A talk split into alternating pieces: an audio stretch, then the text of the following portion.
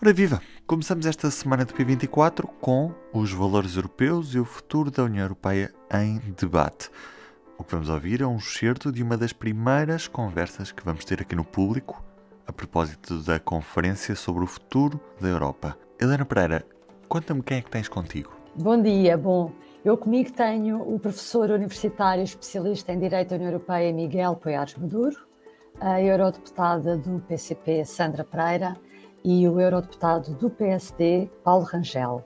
Eh, eu iria começar por eh, citar o próprio Tratado Europeu e o seu artigo 2, que diz que a União funda-se nos valores do respeito pela dignidade humana, da liberdade, da democracia, da igualdade, do Estado de Direito, do respeito pelos direitos do homem, pela não discriminação de pessoas pertencentes a minorias, pelo pluralismo, pela tolerância.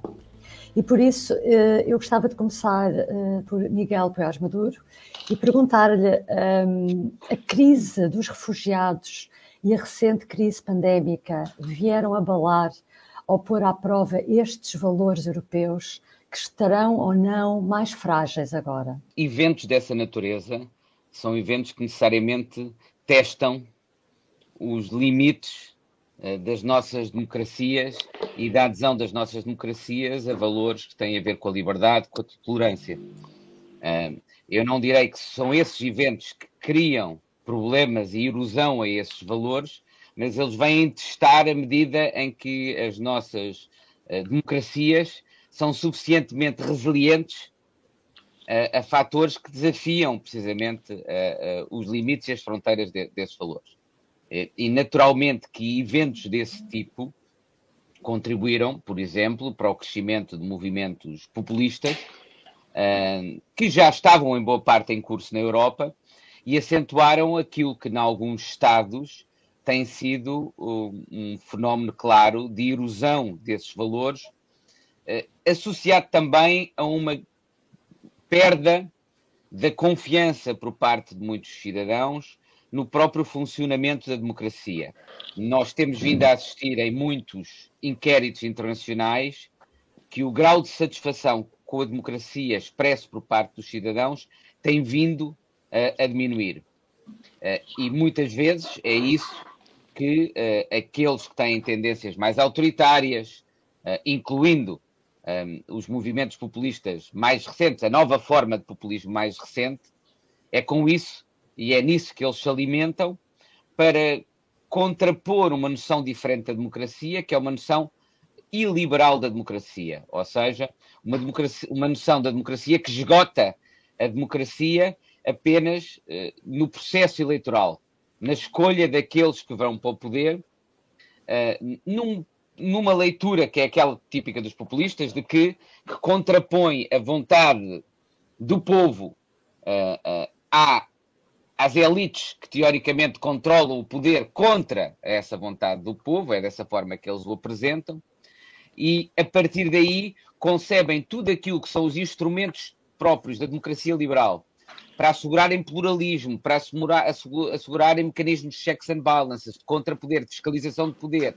que limitem os abusos de poder, concebem isso como próprios instrumentos das elites controlarem o poder contra a vontade do povo e, portanto, pouco a pouco começam a limitar a concepção da democracia apenas ao processo e, e, e, eleitoral, reduzindo e colocando em causa o sistema judicial, reduzindo e colocando em causa os próprios mídias, eles próprios apresentados como uh, uh, uh, controlados pelas elites contra a vontade democrática do povo, e, e, portanto, limitando esse leque de valores que é aquele que a União Europeia definiu como os valores base do processo de integração europeia, que são, no fundo, não apenas valores democráticos, mas valores que associam a democracia ao Estado de Direito, à proteção dos direitos fundamentais, que associam a democracia a um conceito particular mais rico de democracia, que é a democracia liberal.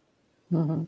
Eu passava agora a palavra à deputada eh, Sandra Pereira e pegando uh, nesta intervenção, qual é que é, a seu ver, a maior ameaça aos valores da Europa atualmente? Esta questão dos valores europeus, eu confesso que é uma expressão que me causa alguma, alguma indignação, até porque eu julgo que são valores universais e até aqueles, aqueles valores que a Helena acabou de ler são valores universais e parece-me que há aqui até, certa maneira, algum tipo de, de atrevimento que haja um, um, projeto na Europa, um projeto que é o projeto europeu, que assuma para si uh, a, a, propriedade destes valores. Ora, estes são valores universais, existem em, todo, em, em, em outros sítios, em outros continentes, e, portanto, penso que estarmos a falar de, de, valores europeus, quando na verdade se trata de valores universais, eh, não é, não é, não, não, também não dignifica muito uh, o próprio projeto europeu que se está, de certa maneira, a,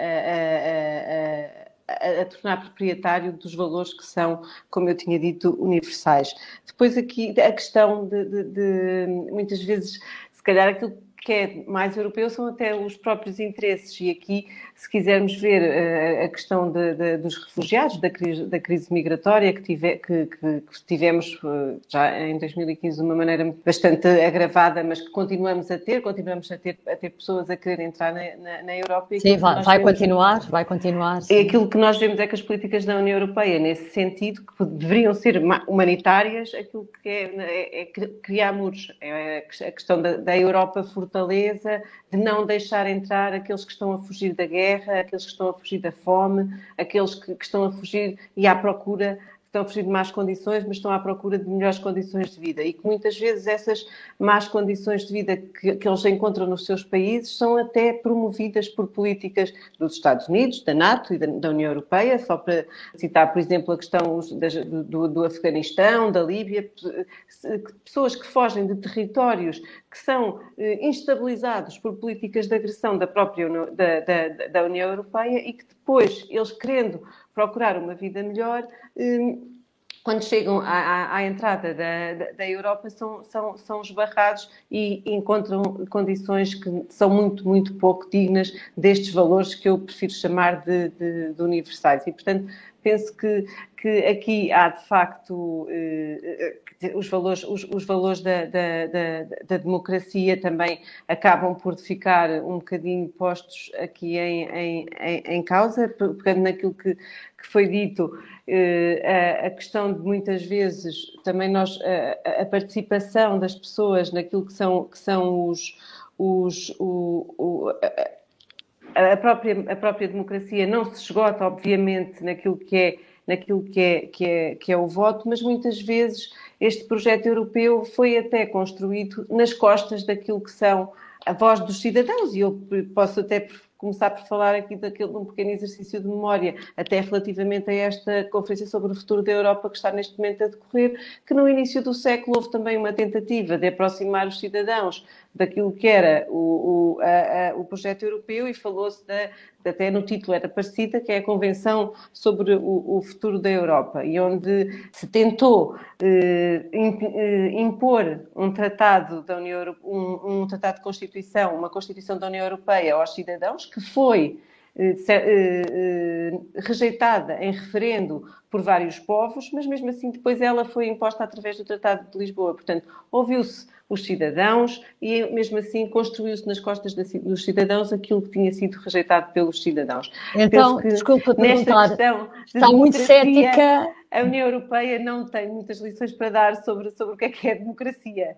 Então depreendo que está muito cética também sobre as conclusões desta Conferência da Europa. Estou, estou, estou, estou cética e preocupada também, porque de certa maneira há aqui de facto o exercício de tentar ouvir a, a, a população. Não, não, não, como já disse, há antecedentes exatamente também que já antecedentes que, que, desta tentativa de auscultação da população por parte das instituições da, da, da, União Europeia, mas ao mesmo tempo também já há conclusões pré-definidas, não é? Já sabemos que há uma série de assuntos que foram escolhidos, até os próprios grupos de trabalho refletem bem quais é são as prioridades de quem está a organizar esta, esta Conferência sobre o Futuro da Europa e, portanto, a nós o que nos preocupa é que isto seja uh, um, um, mais um passo do aprofundamento daquilo que é o federalismo e do militarismo e, e destas políticas neoliberais da, da, União Europeia. Vamos precisamente a esse tema, porque já começámos a ter aqui algumas questões e alguns comentários de quem nos está a ouvir e, um, e, uma dessas questões tem precisamente a ver com isso. Dirigia esta pergunta uh, a Paulo Rangel. Uh, há um leitor que nos pergunta uh, em que medida faria sentido existir um exército europeu baseado numa Constituição Europeia.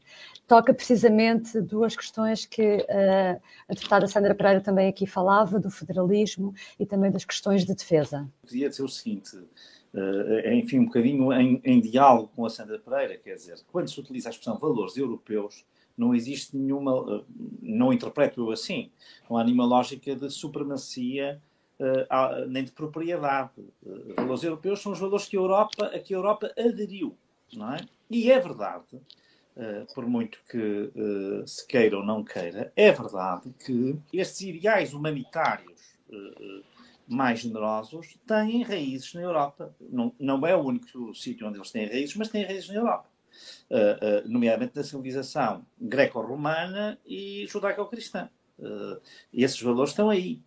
e têm aí a sua semente, e porventura noutras civilizações eles não estão espelhados desta maneira. É? Claro que eles próprios, ao longo do tempo, sofreram uma grande evolução, felizmente, para categorias mais, diria eu, universais ainda. Mas, portanto, não existe da parte da Europa nenhuma apropriação eh, desses valores. Pelo contrário, faz parte de, dessa genética a ideia de que eles devem ser universais. E, portanto, não me parece, sinceramente, que este tipo de uh, interpretação da expressão valores europeus seja sustentável à face quer da história, quer da filosofia, quer até da prática política. Há uma coisa que é certa. O grau de liberdade, pluralismo, tolerância e respeito pelos direitos europeus na Europa é superior à China que, que, enfim, eh, tantos gostam, é superior à Rússia. Não há comparação. É superior, e, portanto, a, a muitos outros regimes. E por isso é que aquela procura do espaço europeu que se referia é feita por outros povos, também porque aqui os valores praticados são valores que lhes dão proteção. Quando falam nos refugiados que são perseguidos, é porque eles aqui acham que não são perseguidos. É por isso que eles vêm para cá. Quando se fala no bem-estar, também é. Só para dizer que, enfim, uh, uh, eu estou totalmente de acordo que nós não devemos ter uma visão eurocêntrica uh, das relações globais. mas acho que isso faz parte do próprio legado europeu, ser capaz de dar esse passo e de ultrapassar isso, não é? e, portanto, isto é um processo, sem dúvida, e nesse processo, enfim, quase hegeliano, enfim, na conversa inicial, falou-se na síntese do ego, mas quer dizer, eh, eh, de facto, nós vamos sempre evoluindo e procurando interpretar. Haverá até hoje muitas ofensas aos direitos fundamentais que nós não temos consciência e que a história julgará, considerando que este, como é que é possível, tinham aquela, aqueles princípios todos e faziam isto ou aquilo que ah, daqui a 100 ou 200 anos pode ser considerado uma coisa negativa. Dito isto, para nós, a Europa faz sentido se ela for aberta ao Atlântico e aberta ao mundo. É? Esta é, isto é uma coisa muito portuguesa. E por isso eu, por exemplo, sou totalmente contra a ideia de um exército europeu. Eu, para mim, a defesa europeia, a segurança europeia, tem de estar sempre articulada com o pilar atlântico, que tem uma relação com a América em geral, e em particular com os Estados Unidos, e com o Reino Unido também, agora que ele não está na União. Portanto, do meu ponto de vista, isso é assim. Outra coisa totalmente diferente é saber se deve haver ou não uma Constituição Europeia. Bom, eh, a Constituição Europeia já existe eu não sou nada contra que se venha a criar uma Constituição Europeia escrita, mas há uma Constituição não escrita. Eh, eh, eh, a União Europeia, aliás, nesse aspecto, tem algumas coisas em comum com o Reino Unido, não é? Tem um conjunto de peças escritas que depois, com um conjunto de práticas e de convicções, cria uma espécie de constituição informal, se nós quisermos assim. Portanto, há um direito constitucional europeu. Aliás, até, enfim, aqui Miguel Maduro também viveu isso com certeza muito de perto. Se há alguém que muito cedo começou a chamar a atenção para isso, foi o Lucas Pires, que também foi deputado europeu português, e, e, e que, mesmo antes daquela obra final que foi a introdução ao direito constitucional europeu, que uh, era moderníssima para a época, mas já mesmo antes disso, uh, até mesmo inscritos antes do 25 de Abril, quando ele começa a pensar como é que nós vamos transitar do paradigma imperial africano para um paradigma europeu, e ele, e ele, percebe que esse movimento se vai dar em 72, uh, 73, no problema da Constituição, porque tem uma obra de 71, ele já percebe isso, uh, e já fala um bocadinho nestas coisas de uma Constituição internacional, por exemplo, já lá está essa ideia, portanto, é uma coisa que, que, não, era, que não era nova, mas quer dizer, eu acho que há uma constitucional europeia. Claro que eu estou de acordo com aqueles que acham que nós devíamos evoluir para uma ordem constitucional escrita mais, uh, que nos desse mais segurança e mais certeza quanto a isto. Isso eu estou totalmente de acordo. Uh, agora, eu tenho muito receio, e isso é um dos pontos que estamos aqui a debater muito na Conferência de Futuro da Europa, uh, de algumas abordagens supostamente pró-europeias que não são. Por exemplo, a ideia das listas transnacionais, ter um ciclo, uh, uma espécie de constituency, portanto, um, ciclo, um círculo eleitoral europeu único. Bom, eu não conheço nenhuma federação em que isto exista. Eh, das federações que funcionam bem, no caso dos Estados Unidos, no caso da Suíça, mesmo na Alemanha, em que as regras não são, são complexas, mas não há um ciclo eleitoral único. E, portanto, eh, para toda. E, e porquê? Porque isso cria grandes desequilíbrios. Eh, os candidatos tenderão a, ir, a, a vir a provir sempre mais dos países que têm mais gente.